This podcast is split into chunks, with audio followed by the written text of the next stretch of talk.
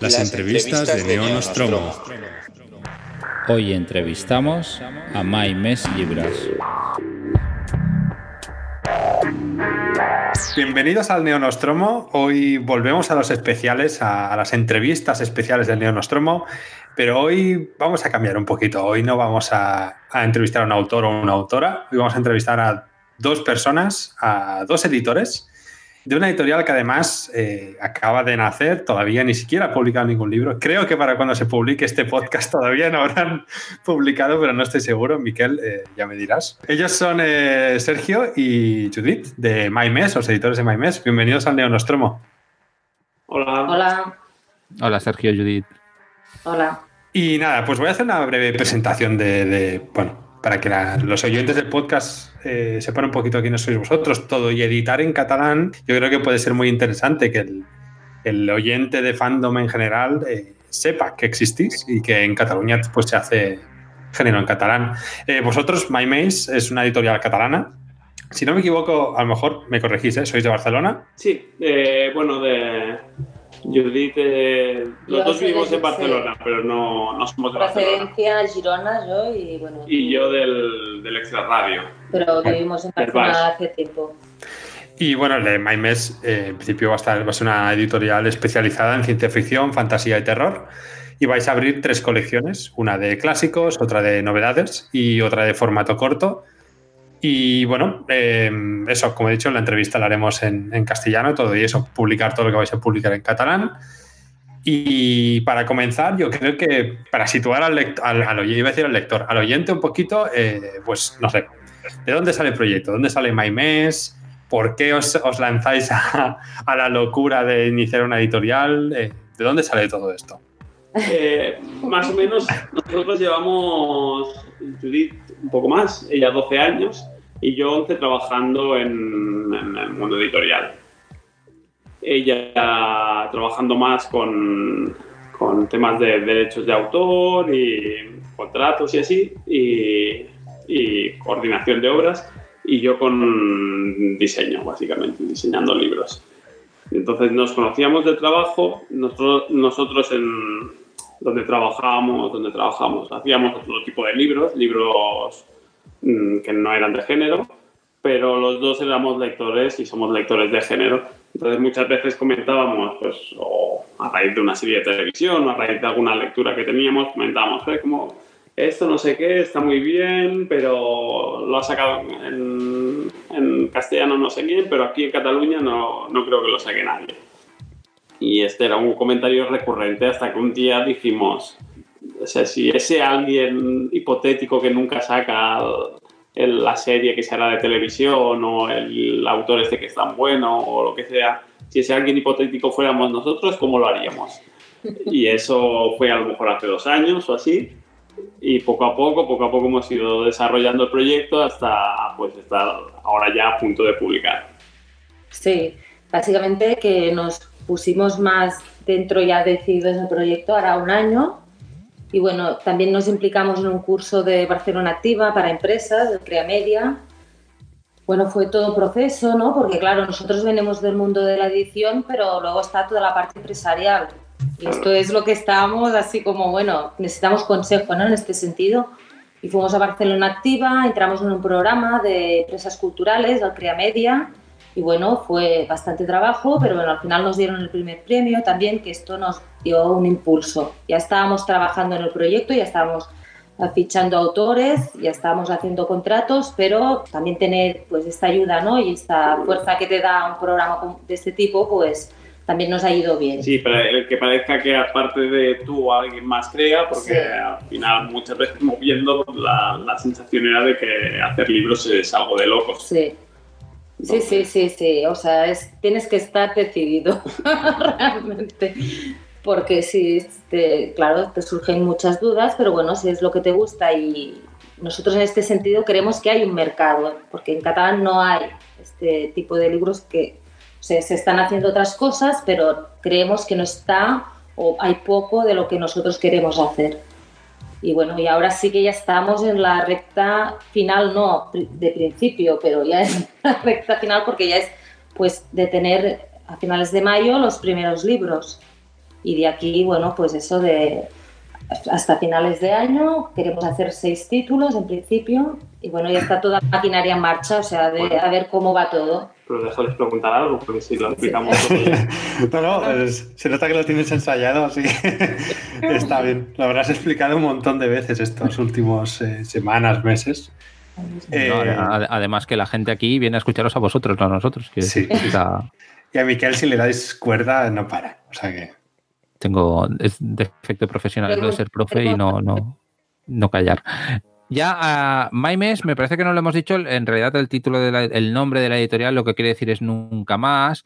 antes de entrar un poco en detalle de lo que nos interesa realmente, ¿no? que es vuestra visión del género y detalles sobre lo que vais a publicar, ¿de dónde surge el nombre? ¿Qué, qué significa para vosotros? Eh, mira, el nombre nos costó muchísimo, teníamos unos cuantos nombres. Ya no los diremos porque como ya están descartados, descartados están. ya nos olvidamos de esto. Y, bueno, teníamos algunos que nos gustaban, algunos, algún nombre de estos que los pones al principio de todo y, y lo vas arrastrando, pero que sabíamos que tenía algún problemilla. Y, en un momento de crisis en el que nos estaban diciendo eso que decíamos antes, de que, de que hacer libros es, de locos y que nos llevaría a la ruina, pues rescatamos el concepto este de My Mes eh, asociado a My Mes Libras, que es a Nunca Más Libros. Mm, también, o sea, también por la broma de, de, no hacer nunca más libros, pero sí que los íbamos a hacer. Y, pero también por originalmente, pues como referencia, en primer lugar, a Poe, al, al Nevermore del Cuervo. Y después ya redondeando un poco dijimos, hombre, pues si, si es Poe, pero también es un poco que es terror y es fantasía un poco también, porque también sería Nunca Jamás de, de Peter Pan, pues le ponemos algo de ciencia ficción al, al logo y ya tenemos todos los tres géneros. Y entonces fue cuando decidimos, como siguiendo con el rollo este de Maimes Libras, eh, decidimos poner un libro quemándose y, y una referencia a Fahrenheit. Sí, hacerlo todo más incendiario. Bueno, sí, tiene un poquito de, incendiario lo de hacer una editorial, que aquí lo vamos a leer, pero alguien tiene que hacerlo, ¿no? Quiero decir. Eh, me llama mucho la atención eh, que desde el inicio ya dejáis muy claro que va a haber tres colecciones. Y no son tres colecciones en plan ciencia ficción, terror y fantasía, que sería lo esperable, ¿no? Lo, lo, mainstream, lo normal. Son eh, clásicos, novedades y, títulos breves, ¿no? ¿De dónde surge esta idea? ¿Por qué? ¿Cuál es el planteamiento de esto? Y, si nos podéis ya avanzar los títulos, de los cuales luego podemos hablar un poquito más. Mira, hay, pasa por dos cosas. O sea, por un lado tienes razón en lo del, de no, o sea, no queríamos limitarlo a géneros. Aquí a lo mejor, bueno, yo creo que Judith y yo coincidimos bastante y a lo mejor no es una opinión muy popular, pero nosotros tenemos muy claro que somos una editorial de géneros, pero a partir de aquí los, los cajones estancos no nos gustan mucho. Mm, por edad y eso, hemos crecido en, un mundo de, en el mundo de la hibridación pura y, a nosotros de hecho nos gustan todos, no somos ni, más de ciencia ficción, ni de terror, ni de fantasía y nos gustan los libros que mezclan, que mezclan las cosas e incluso nos gustan los libros que los mezclan con otros géneros, con negra, con histórica, lo que sea. Y, así pues queríamos decir, no queremos, si, si somos de hibridación, ¿por qué limitarlo ahora fijando las colecciones por género? Así que pensábamos en, otras cajas, en otras formas de, establecer criterios. Y después, por otro lado, también necesitamos, dice, bueno, entonces, ¿por qué hacéis colecciones? Y esto a lo mejor es un poco más tonto, pero eh, necesitamos eh, empezar antes de salir y de publicar. Sabemos que las redes y la comunicación es algo importante. Necesitábamos empezar a hablar de cosas, a empezar a hablar de la editorial, pero tampoco podíamos empezar a anunciar cosas. Así que dije, pues, ¿qué hacemos? Pues vamos a pensar las colecciones y vamos a hablar de las colecciones y, cuando ya hemos, hayamos hablado un poco de las colecciones, entonces hablaremos de los libros y después de las portadas y de lo que sea. pero nos daba un poco de, esta es la trampa, que las colecciones nos daban un poco de material para empezar a hablar de cosas y además para descubrir el nombre de cada colección y el logotipo también hicimos juegos. Sí, jugar, ¿no? Nosotros también con los títulos, ¿no? Pensar los títulos de las colecciones, pero bueno, sí que es esto también, o sea, esto que dices, sí, fue así, pero sí que es verdad que es la manera donde hemos puesto tres intenciones que queríamos publicar. O sea, nosotros sabíamos que queríamos hacer clásicos porque hay muchos clásicos que no están en catalán, pero bueno, tampoco nuestra idea de clásico es solo los libros de los años 60 o 70. Por eso no está el tema de Refugio 67, porque serían, para nosotros clásicos son esos libros que nos llevaríamos a otro planeta en el caso que la vida en la Tierra se extinguiera. O sea, clásicos sí, pero también desde un punto de vista nuestro y de nuestra editorial. Sí, libro, libro de culto para nosotros. Que puede ser a lo mejor un libro de 2009 o puede ser del, del 1956 o del 1856, quiero decir. Y, y, por otro lado también, como dice Judy, también enviábamos un mensaje que es, vale, los clásicos van a ser importantes, pero hay dos colecciones más que no son clásicos y nosotros también sobre todo queremos hacer cosas de ahora. Sí, de aquí está Nuba, ¿no? que sería la colección más ligada a temas de actualidad, premios, autores bestsellers, autores reconocidos a nivel mundial, ¿no? autores que, o libros que estén ligados a series o películas. Pero cosas de ahora. Sí. Y, y, y catch up que era para los libros así más cortos y más experimentales. Sí, sí, que no sé, que igual podríamos, sí, nos gustó diferenciar estas dos colecciones, ¿no? Que podrían haber sido una sola, pero bueno, también Catch Up igual puede también atrapar a un público más juvenil, porque los libros van a ser más económicos, ¿no? Más cortos. Bueno, sí, hemos querido, o sea, sí que van a ser actuales, también Catch Up, pero igual no van a ser autores tan reconocidos bueno, sí, Un, poco el espacio ese para experimentar un poco más. Y descubrir nuevos autores también. Sí, Nuba y, y Refugi son las colecciones de, de los autores y los, y los, clásicos asentados, pues aquí podemos jugar un poco más. Sí. Eh, por redes ya habéis anunciado algunos de los títulos que, vais a sacar, como mínimo el primer título que va a salir en cada sello. Ah, y llama mucho la atención, eh, bueno, a mí me llama mucho la atención los tres que habéis anunciado, que ahora iremos diciendo. Eh, yo soy bastante aficionado a la fantasía urbana y me llama la atención el que vais a sacar en el sello Nuba o Niwa, ¿cómo se llama? ¿Cómo, se, cómo lo diríais vosotros? Como no sabemos. Como pues vamos a decir. Chino y no sabemos mucho chino, sabemos chichie y cosas así básicas. Eh, nosotros le decimos Nuba. Vale, pues yo voy a hacer como vosotros y le voy a llamar Nuba. Eh, pues en Nuba sacáis el Trail of Lightning de Rebecca Rowan Horse, ¿no? Que aquí lo que toca hoy es felicitaros además por vuestro ojo, porque ha recibido nominación tanto a los premios Hugo como a los premios Nebula, que son los dos principales premios, como mínimo en términos de popularidad que tiene, que tiene el género ¿no? en nuestro mundo. Con lo cual, enhorabuena, buena vista y espero que esto sirva para, para darle más visibilidad al título. Eh, ¿Qué nos podéis contar de este libro de fantasía urbana? Porque tiene miga y la autora tiene sus particularidades. ¿Qué, nos podéis explicar? Bueno, eh, Judith quiere que responda yo todas las preguntas. no. Respondo yo, no pasa nada. no, eh, Rebeca es, es, una autora americana, pero que es, es de origen nativo americano, que es una cosa interesante y también porque ella se hizo famosa con un, con un relato que ahora yo recordar el título. Ostras, no, pues ahora no me acuerdo del título exactamente, tendría que buscarlo. Pero era como algo así que hablaba muy explícitamente de los orígenes, sí, de los orígenes indoamericanos. Ostras, no me acuerdo ahora cómo era el título. Sí, bueno, en este... El, título era Welcome to Your Indian Experience, puede ser, ah, o To Your Authentic Indian Experience. To Your Authentic Indian Experience, mm. este. Sí, eh, pues, pues el, bueno, eso, ya con este relato corto ganó la Santísima Trinidad, digamos, el Opus, el Nebula y el Hugo. Sí, y, le dieron al Campbell también. Y le dieron el, no, no, el Campbell se lo bueno, sí, le dieron el Campbell como autora revelación o como, sí. como bueno, sí, autora novel. Sí.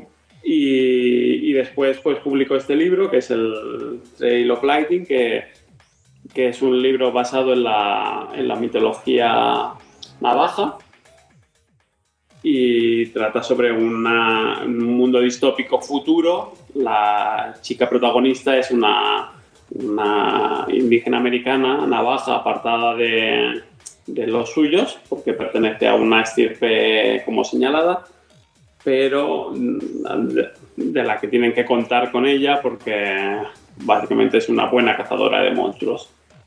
Y a partir de aquí la, la novela desarrolla un, no queremos explicar mucho, pero desarrolla toda una historia en, relación a esto, ¿no? Un mundo distópico, eh, junto con monstruos y, junto con mitología navaja.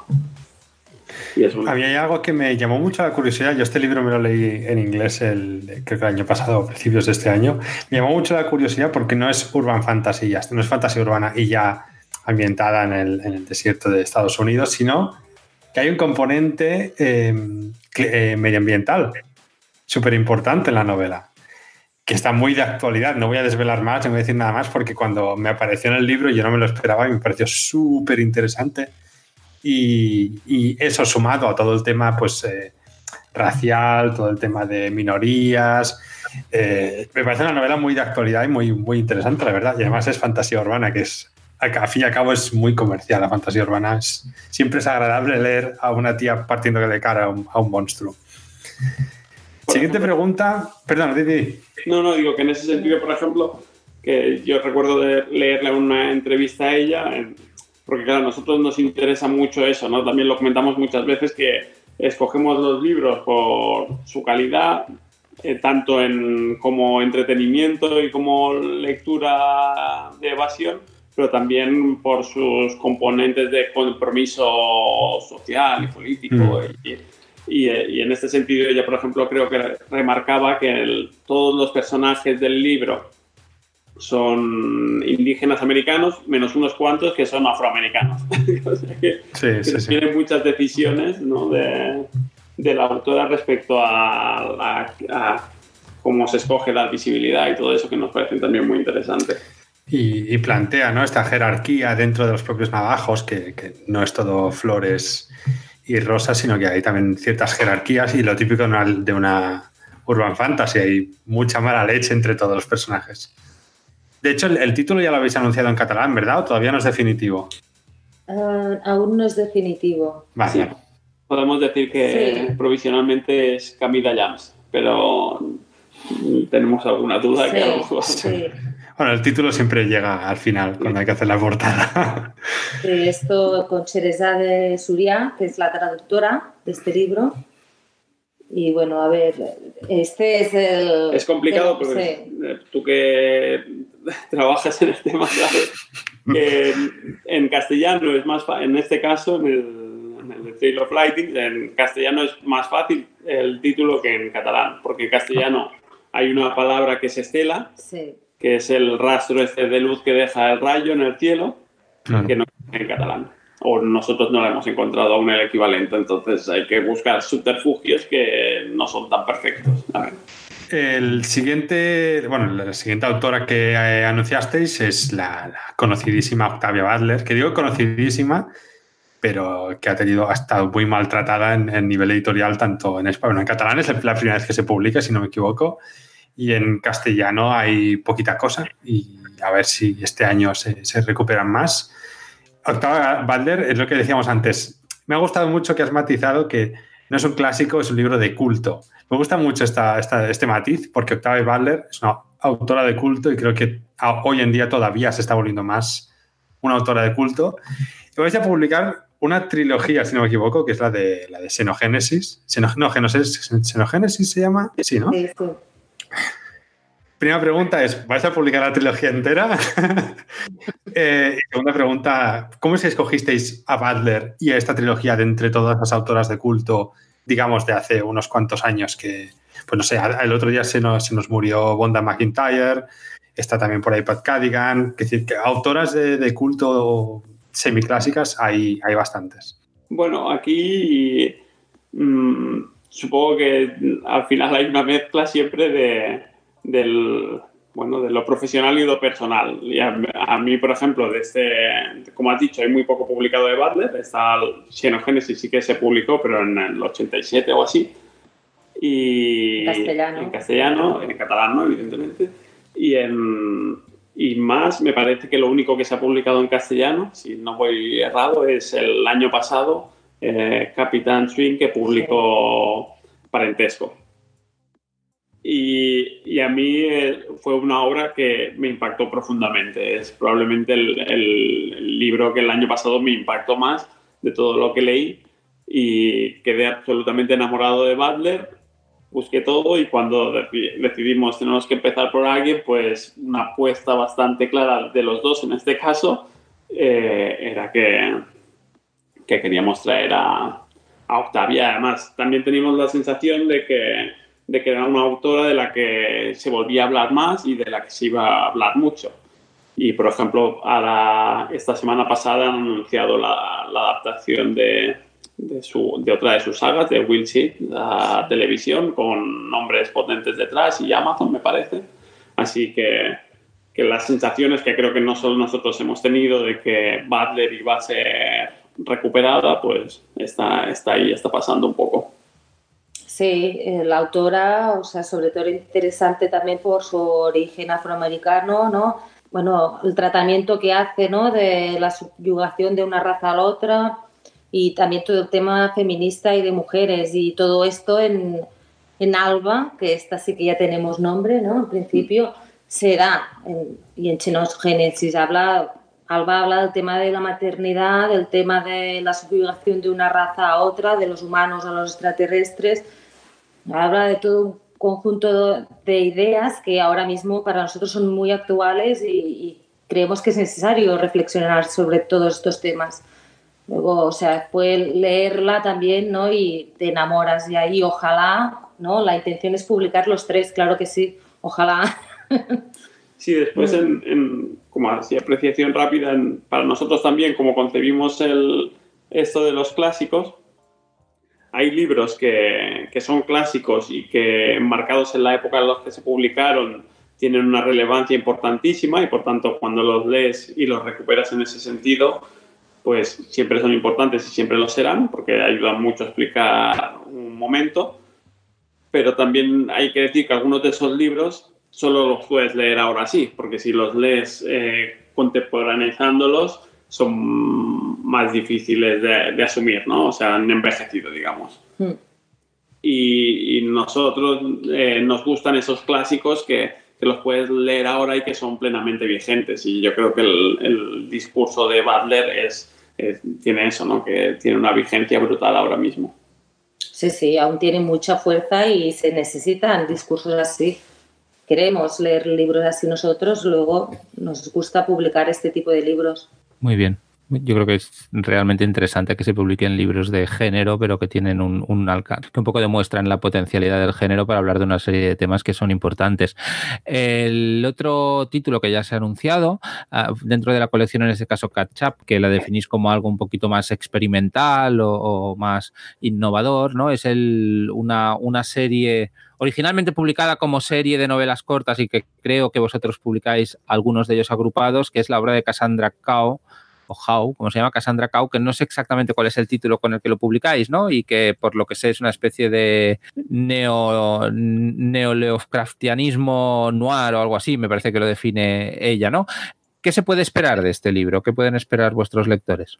Vamos a publicar Persons non grata, los dos primeros volúmenes que son, uh, ¿cómo lo traduciríamos? no, no sabemos aún, ¿no? Porque estábamos pensando... Uh, Emerson the Bone, ¿no? El primero. Sí, Emerson Bones y el otro es uh, Song for Quiet, ¿vale? los títulos estábamos dando vueltas también, aún no los Pero bueno, el, título general con el que publicaremos, porque al, ser la unión de los dos primeros es con el título de la saga que es Person non grata. Porque son muy cortitos y decidimos publicar los dos primeros. Y de hecho, bueno, sabemos que se está trabajando ya en el tercero. Persons non grata vais a encontrar una mezcla de horror Lovecraftiano y novela noir, ¿no? Una habitación de los años 50, ¿no? Uh, un detective que ayuda Sí, ah, la primera historia, por ejemplo, es, es un niño de 5 años o que contrata a un detective para que mate a su padre porque el niño cree que el padre es, es, un, es un monstruo, es un cultista, que una persona malvada que invoca monstruos. Y, y ese es el punto de partida y es un poco el, tono este de, de, la novela de, de Cassandra, ¿no? que mezcla el, el, noir con ambientación, ambientándolo en Londres, pero ella es, es una chica que que es muy joven, trabaja en el mundo de los videojuegos, tiene varios premios como guionista de videojuegos, es, también su origen nos lleva a la otra punta del mundo porque es de Malasia y, creemos que, que, es una autora súper interesante, es, claramente de las tres con las que empezamos la menos conocida, pero nosotros creemos mucho en ella y también pues esto nos permite ser los primeros, como con, con Rebeca, pues ser los primeros en, en traerla aquí a, España y, a Cataluña en concreto y nos hace muchísima ilusión. Sí, en catalán porque es inédita en castellano también, igual que Rebeca, sí. Entonces, antes habéis mencionado que los libros los planteáis para, para mayo, es decir, ya el, mes que viene, a, fecha de grabación de este podcast, repito, porque no sé cuánto saldrá, a finales de mayo, eso es, es ya, o sea, es ya. A finales de mayo vamos a tener uno seguro. Sí. que si, todo va bien, igual que el podcast, si todo va bien y, no hay ningún cataclisma, que podría ser, eh, el primero en llegar sería Alba de, de, Octavia, que es como hemos dicho, es un libro con el, que nos hace ilusión empezar, y, y Alba eh, llegará en, a finales de mayo, sí. sí. Y después, a continuación, no sabemos ya bien bien fechas, pero entre junio o julio saldrían dos libros más. Ahora está por ver qué, dos libros son, porque a lo mejor nos hemos guardado unas en la manga y hay sorpresas. Uh. Yo, esto la gente que está escuchando el podcast no lo ve, pero yo sí que os estoy viendo porque estamos haciendo un vídeo y os veo súper nerviosos cuando habláis de esto. Pero así moveros inquietos, como súper entre ilusionados y, y, cagados de miedo, básicamente. Sí, pero eso es ponernos los dientes muy largos a los entrevistadores, también hay que decirlo. Ah. Sí, sí, claro, estamos nerviosos porque estamos, como decíamos antes, en la recta final, que no es la final, es la del principio. Y claro, es, todo el tema, o sea, es los títulos, ¿no? Tener preparados los títulos, todo el trabajo que conlleva de trabajar con los traductores. Bueno, y traductores y otros colaboradores. Exacto, el diseño, o sea, estamos haciendo las portadas. No hemos hablado de las portadas, Sergio se ocupa del diseño de las portadas, pero todos las portadas las encargamos a ilustradores y a ilustradoras y claro, estamos trabajando con ellos también para que, bueno, para que todo llegue a punto al día y, bueno, estamos súper contentos porque todo el material eh, de trabajo que nos están entregando eh, pues es, es, es, chulísimo y, y también empezamos a tener muchas ganas de, de enseñar cosas bueno, uh, tenemos de ilustradora para personas non grata de Cassandra Co, es Julia Vicente. Bueno, pues, pues eso, eso, que estamos, estamos muy nerviosos ahora porque, porque aunque sí que tenemos más o menos claras las fechas y todo eso, pues no es solo nuestro trabajo, aparte de que aunque nosotros tengamos experiencia en, en trabajar con libros, por primera vez son los libros que nosotros hemos pensado, los que nos gustan mucho, los que, a los que le ponemos mucha pasión y además hemos conseguido reunir a, mucha gente muy guay alrededor, pues a, traductores, a ilustradores para las portadas, a correctores, a los propios autores, a los agentes y, estamos en el punto este pues que todo todo converge y pues a lo mejor si todo va bien dentro de un mes y medio tenemos el primer libro y por eso a lo mejor se nos nota un poco nerviosos. Sí. Estamos nerviosos, pero estamos muy ilusionados y muy contentos porque sí que nos estamos encontrando con todos los colaboradores, sí, todos, pues, o sea, estamos todos muy contentos, están muy contentos de colaborar en un proyecto como este. Uh, nos estamos también encontrando y nos estamos sorprendiendo de cuánta gente hay que quiere que se haga este tipo de libros de género en catalán y estamos muy contentos de, la acogida en general de, todos, desde traductores hasta correctores, hasta, bueno, todo. Pasa que, claro, también viene la parte del negocio, también estamos en el tema de la distribución, es todo un carro que, que, tiene que tirar y, claro, hay mucho trabajo realmente y sí, y cuando lo estás haciendo te das cuenta, ya lo sabes, pero son muchas cosas, luego por eso también estamos nerviosos. Pero sí, en principio de las librerías también estamos contentos, o sea, todos son buenas noticias hasta ahora. Pero claro, vamos, vamos esperemos que, siga así, vaya. Sí, sí. De hecho, la recepción en redes ha sido muy chula y muy, muy bonita. De hecho, tenemos una pregunta relacionada con... ¿no? Es verdad que precisamente en catalán el, tema de la literatura de género es un nicho más bien poco explicado, poco explotado, ¿no? Hay pocas traducciones y hay pocas editoriales especializadas en el género y lo habitual es que cuando aparece un título o venga a rebufo de que ha sido publicado en castellano o que tenga detrás pues una campaña vinculada a la, ¿cómo se dice? Vinculada pues a la aparición de alguna película o algún fenómeno, digamos, que lo acompaña, ¿no? Por primera vez hemos leído el... Esto no se va a publicar en castellano. ¿Cómo lo valoráis esto? ¿Qué, cómo ha entrado en vuestros planes o cómo lo habéis considerado a la hora de decir, pues sí, pues nosotros vamos a hacer esto?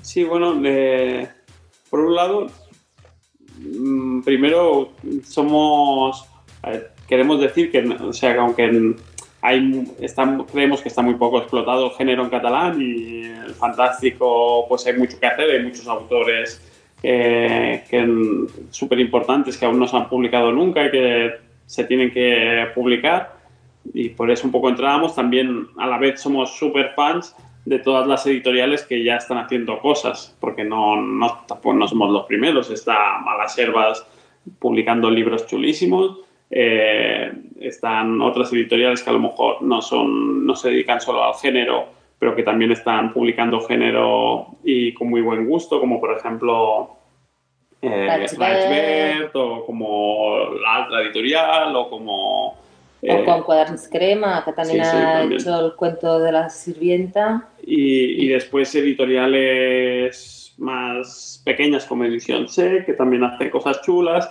O, o incluso, por ejemplo, Orgini, que, que, publica sobre todo en castellano, pero también está publicando cosas en catalán.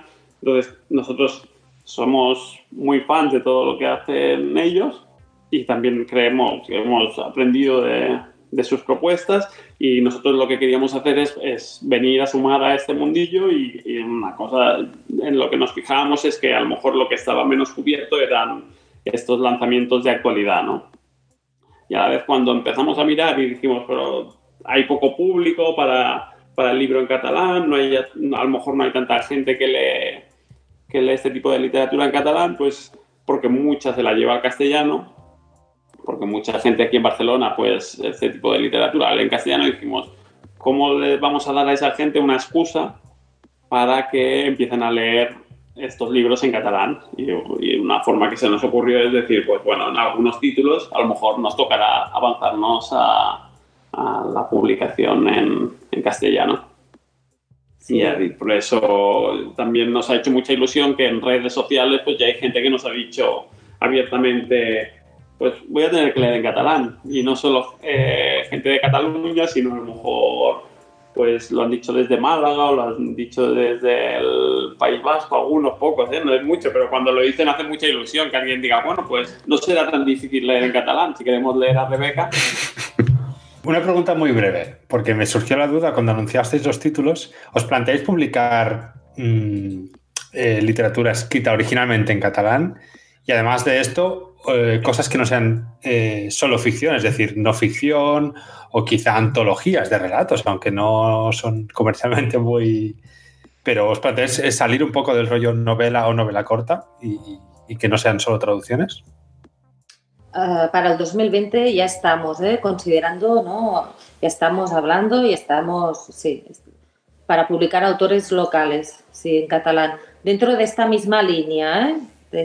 Sí, se, incluirían dentro de las mismas colecciones. Y, si, como dice Judy, ya, o sea, entra dentro, y lo hemos dicho ya más de una vez, que entra dentro de nuestros planes, evidentemente también publicar a gente de aquí. Pero bueno, era algo que era como la. Como yo que soy fan de Marvel y era la fase 2, ¿no? De Maimes. Sí, y es bueno también, ¿no? Igual estamos mirando muy bien qué queremos hacer nosotros en catalán, ¿no? O sea, un poco la línea de Nuba, ¿no? Y de Cachap, pues seguir con esta línea, no hacer, pues igual publicar otros autores que ya están haciendo otras editoriales, ¿no? Y otro tipo de temática. Pues, o por ejemplo, si es, como dice Judith, pensar bien un poco en, en, en, cómo queremos hacerlo, pues no descartamos hacer antologías, pero queremos eh, saber cómo hacerlo. Y a lo mejor es por eso no hemos empezado por ahí, porque en, en el caso de las traducciones extranjeras sí que teníamos unos planes que ya veremos si van bien o no pero en esto no, aún no, se nos ha encendido la lucecita de, vale, pues las, las antologías podríamos afrontarlas así, o, o, bueno, no sé, o otro tipo de formatos que no, que no sean ni la antología, puede, no sé. Sí, hasta ahora estamos ya estamos hablando y estamos considerando autores y autoras. sobre sí, todo. sobre todo, que es lo, lo que nos cuesta más porque es más difícil encontrar. Y bueno, sí, pero bueno, esto ya va a ser más, pues, 2020. Y antes has mencionado, eh, Sergio, que tú te vas a ocupar del diseño de, los libros. Y yo, como traductor y, traductor un poco toca pelotas en redes, tengo que preguntarlo. ¿Va a aparecer el nombre de los traductores en la portada? Eh, yo te voy a decir que en todos los diseños que hay ahora está el nombre de los traductores en la portada. Bien, y Miguel, aquí luego en producción metes un aplauso súper grande, ¿vale? Sí, sí, No solo estos tres, todos. que no está nada cerrado y puede que no. Lo borramos. No, eh, Fuera traductores. las portadas, pues es como siempre, y yo, entiendo a todas las posturas, porque como diseñador, por un lado, quieres eh, empatar con la imagen, ¿no?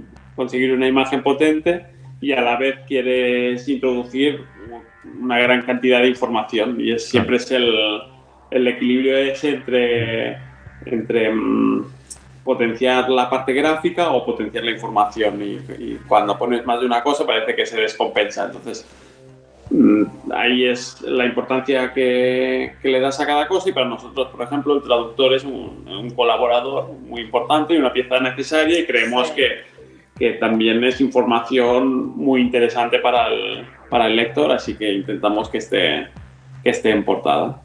Sí, porque creemos que de hecho también esto ¿no? se ha hecho daño en las traducciones en catalán en general, pero de género bastante y bueno, esto hemos procurado escoger los que nosotros consideramos buenos traductores, que ya tienen una carrera, que ya tienen todo, toda una bolsa de traducciones ¿no? detrás suyo y que ya tienen un nombre.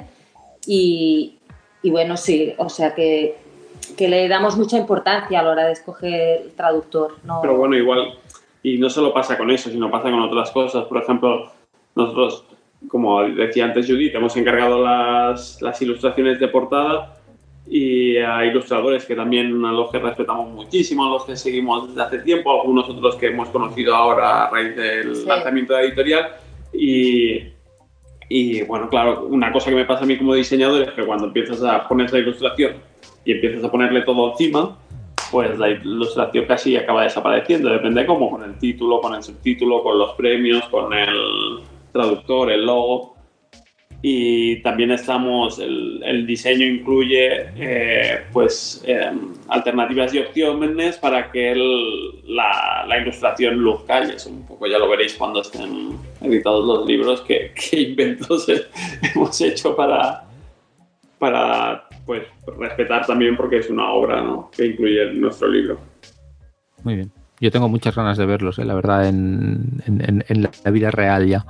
Eh, vale, una cosa que nos gustaría también que, nos explicarais un poquito es qué tipo de planes tenéis para la distribución de los libros. ¿Algo más tradicional o convencional o quizás algo más personal y, dirigido más directamente por vosotros? Y una pregunta relacionada es, ¿qué política tenéis en relación a los ebooks, a los, a los libros electrónicos? Ah, a ver, distribución. Estamos en ello. Sí. Estamos en ello porque estamos estudiando varias opciones.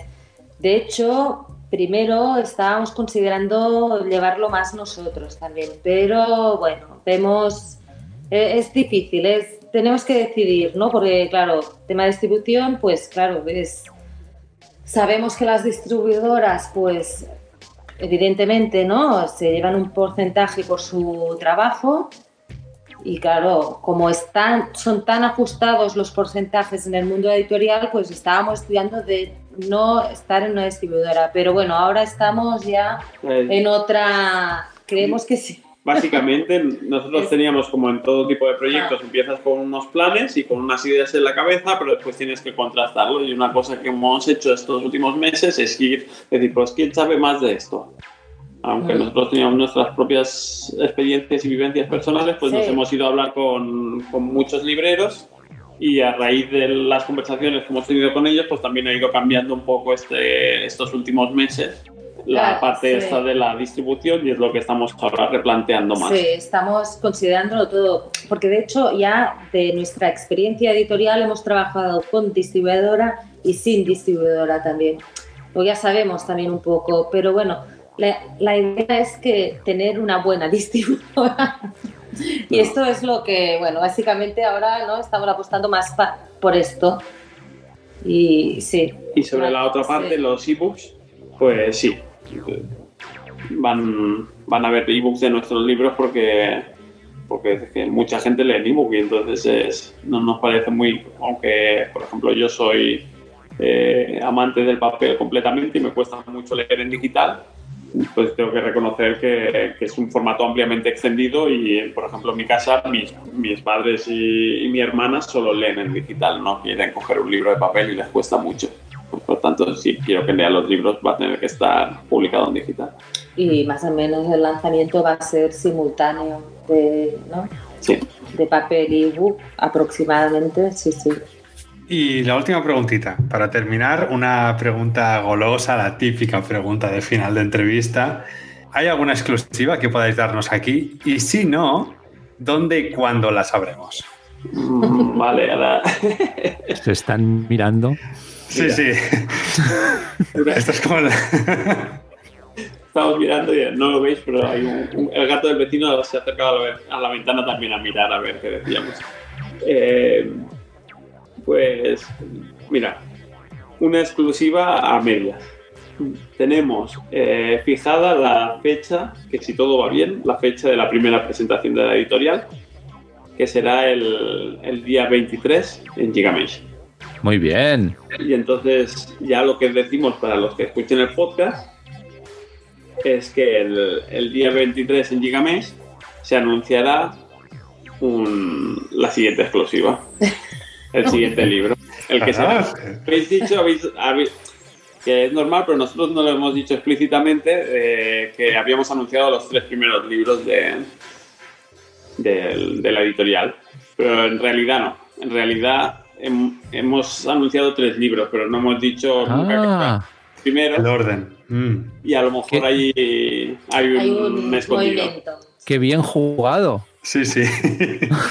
Miquel, tienes que editar esto corriendo, porque tiene que salir antes del, antes del 23, ¿eh? Hombre, antes del 23 sale de sobra. Sí, sí, sí, sí. Uy, no sé yo. Vale, pues, pues aquí damos por concluida la entrevista, que se ha pasado un poquito de, de tiempo, pero la verdad es que lo que contabais era súper interesante y no nos hemos querido ahorrar preguntas, la verdad, porque, porque creemos que es importante lo que comentáis. Pues no sé, cerrando aquí, muchísimas, muchísimas, muchísimas gracias. eh, Muchas gracias, Sergio. Gracias Realmente nos hace mucha ilusión Sí, hacer esto. sí, sí, y más publicarme en catalán, o sea que... Sí, sí. Yo espero que alguien, algún lector castellano parlante se anime a intentar con alguno de vuestros libros. Yo creo que cuando los vean, en yo no sé cómo son, ¿eh? pero estoy seguro que van a ser chulos, porque cuando se hace un libro con mimo se nota, o sea, lo Sí, notas. es verdad. Y yo creo que cuando los, vuestros libros empiecen a, a pulular por ahí, la curiosidad de la gente, la curiosidad políglota aumentará.